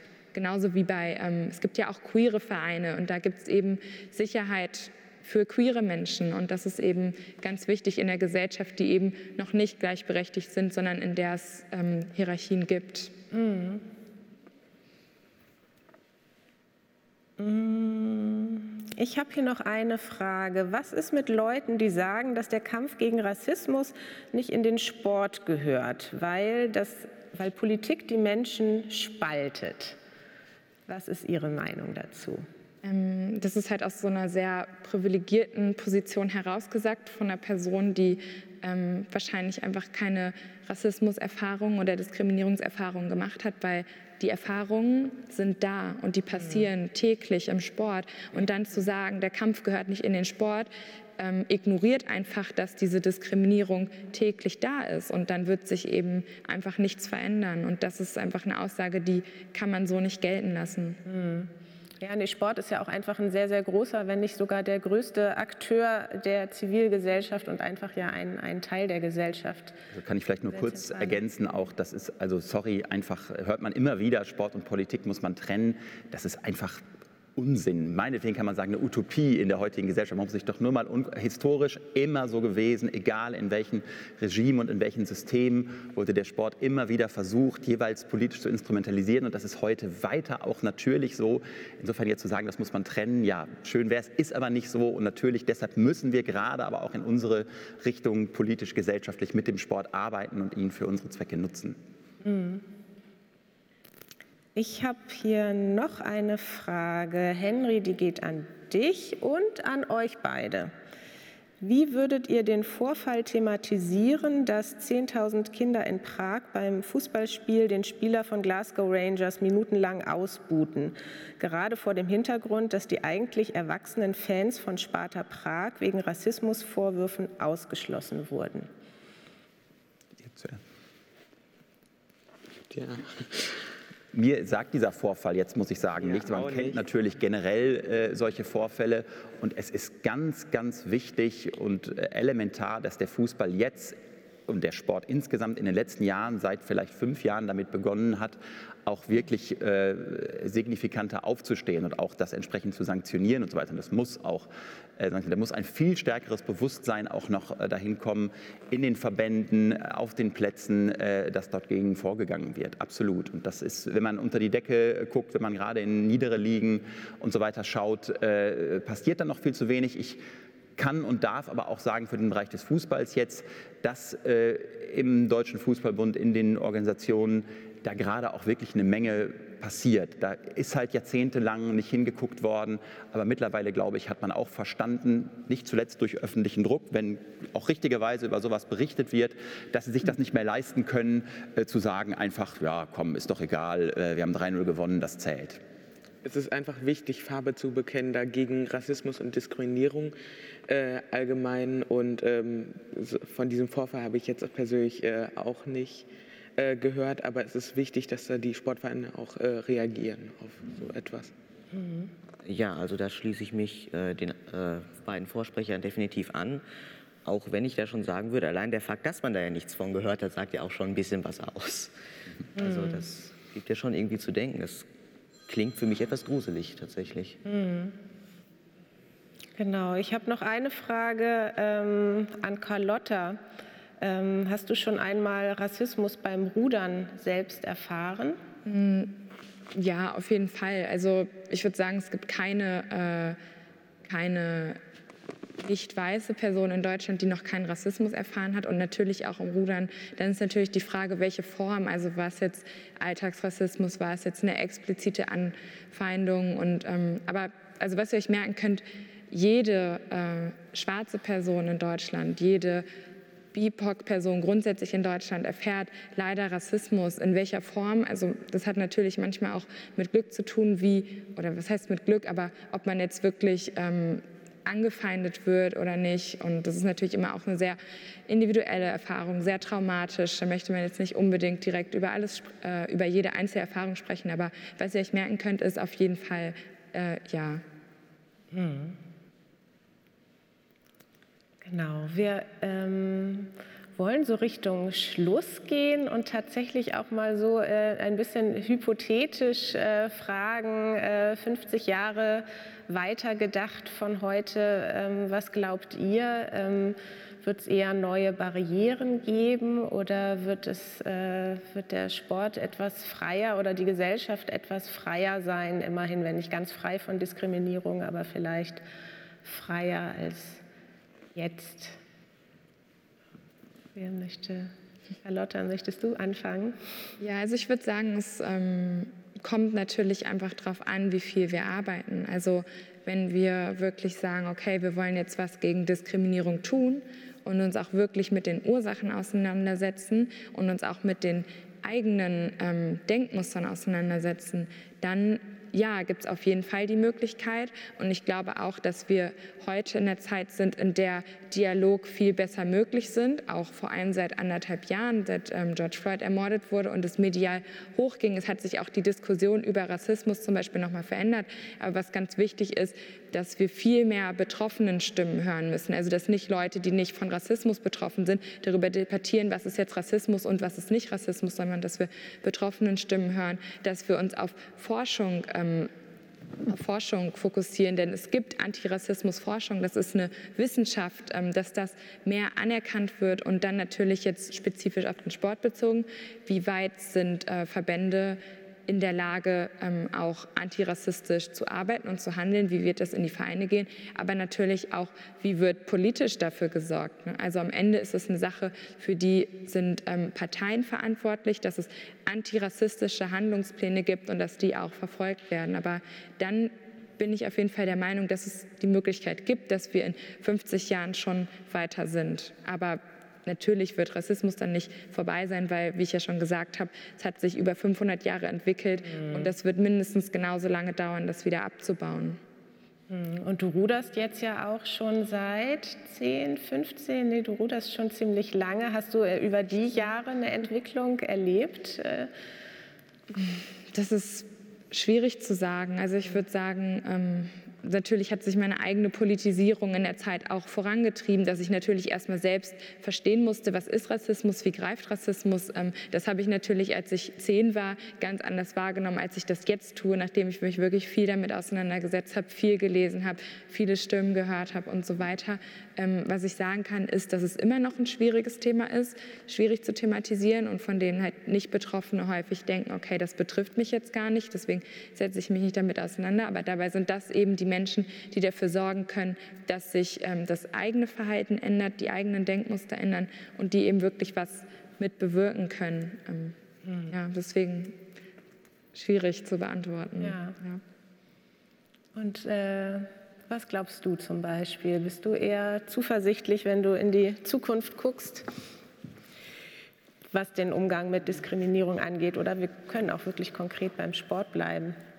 Also ähm, ich bin da leider etwas pessimistisch, muss ich sagen, weil solange wir nicht über diese Mentalität, dass ähm, Leute, die nicht davon betroffen sind, äh, viele sagen, äh, ja, geht mich nicht an, was soll es mich interessieren, solange man darüber nicht hinwegkommt, glaube ich nicht, dass es möglich ist, dass man in 50 Jahren äh, wen, äh, bedeutend weniger Diskriminierung im Sport oder in der Gesellschaft äh, erreichen könnte. Also ich halte das einfach für unmöglich, wenn man sowas nicht äh, ja, irgendwie, man da nicht irgendwie gegen ankommt.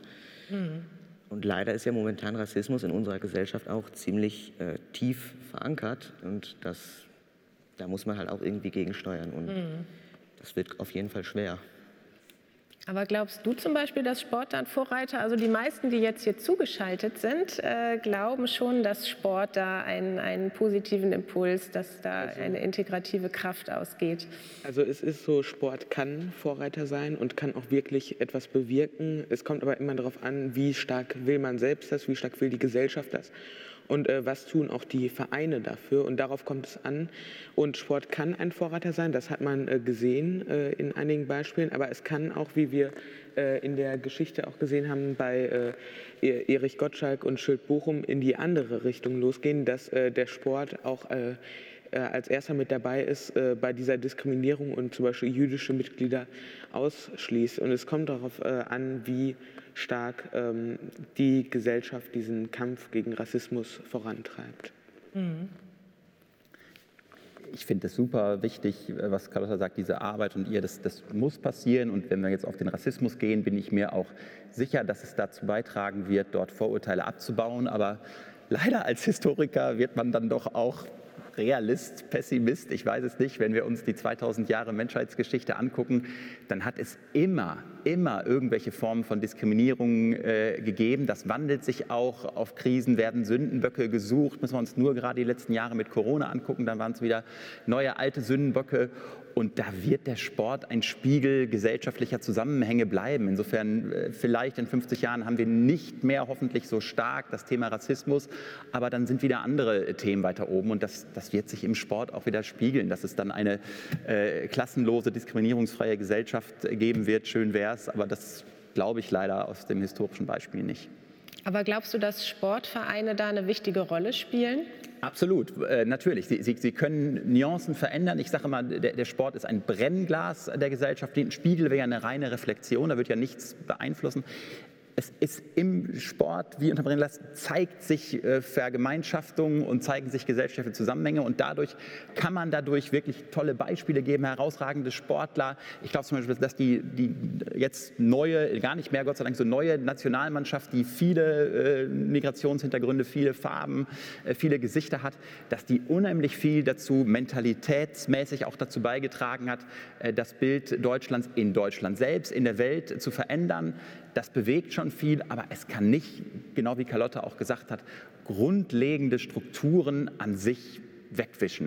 Mhm. Da ist ganz andere äh, Erziehung noch zu nötig und äh, grundsätzlich wird es auch immer dazu sein, wenn es gesellschaftliche Konflikte gibt, politische Konflikte, dann werden dafür wieder Sündenböcke gesucht und dann wird es wieder andere Leute, andere Formen, andere Völker geben, ähm, wo uns wieder gesagt wird, dass wir die dann hassen müssen. Mhm. Also Sportvereine allein werden es nicht rausreißen können. Es braucht dann noch viel mehr und unter anderem auch äh, in den Schulen. Ne?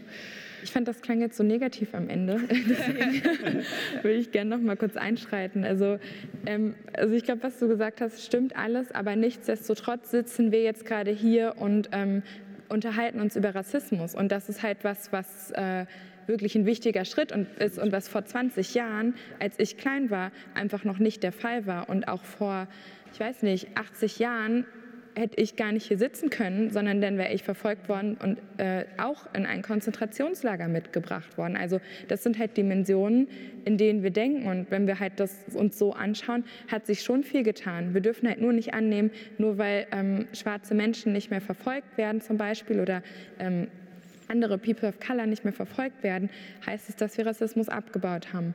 Und das ist halt eben ein Kampf, den können wir aber alle führen. Also, dass wir jetzt hier darüber reden, daraus werden ja auch ganz viele, ganz viele SchülerInnen, ganz viele LehrerInnen auch was mitnehmen und dann sich aber auch als Aufgabe machen, okay, nicht nur darüber sprechen, sondern wie können wir das jetzt vielleicht weitertragen und mhm.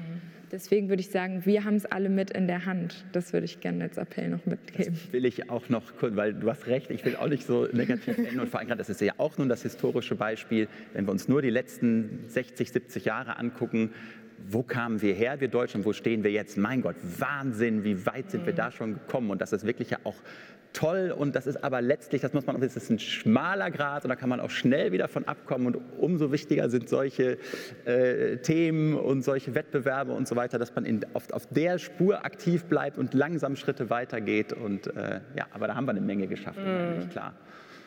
Ja, haben viel geschafft, müssen noch viel schaffen. Ja. ja.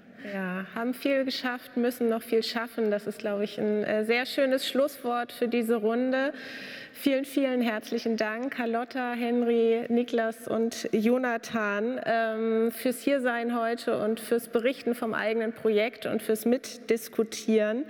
Ich möchte auch noch hinter der Bühne danken, Ronja Gier für den Support mit Mentimeter. Ich möchte Franz Jungblut danken für die Unterstützung bei der Vorbereitung im Vorfeld und nochmal ganz, ganz herzlich herzlich dem äh, Team des Historikertags äh, dafür, dass wir überhaupt auch hier sein können und diese Veranstaltung machen und äh, ja, für die wunderbare Betreuung im Vorfeld. Ja, liebe Schülerinnen und Schüler, die ihr jetzt zugeschaltet seid aus euren Klassenräumen, ich äh, wünsche euch noch gute und anregende Stunden. Es geht ja hier im Programm schon fast übergangslos weiter mit den äh, Webinaren, die gleich folgen. Und ähm, ja, ich hoffe, ihr nehmt auf jeden Fall den ein oder anderen guten Gedanken aus dieser Veranstaltung heute mit in die nächste Zeit. Ja, und wenn ihr Lust bekommen habt auf den Geschichtswettbewerb, schaut vorbei auf unserer Website, auf Instagram, auf äh, Facebook. Wir freuen uns auf euren Besuch. Und ja, wir sagen jetzt äh, Tschüss mit der ersten Strophe eines Songs, äh, ja, der eher eine Hymne ist äh, von äh, Markus Wiebusch, einem Hamburger Musiker. Der ist schon von 2014, der Song aber doch äh, immer noch sehr aktuell. Also vielen Dank fürs dabei sein, fürs Mitmachen. Macht's gut und bleibt gesund.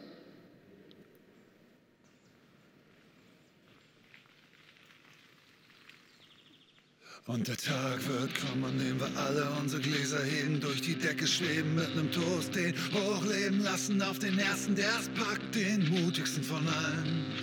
Der Erste, der es schafft, es wird der Tag sein, an dem wir die Liebe, die Freiheit und das Leben feiern. Jeder liebt den, den er will, und der Rest bleibt still. Ein Tag, als hätte man gewonnen.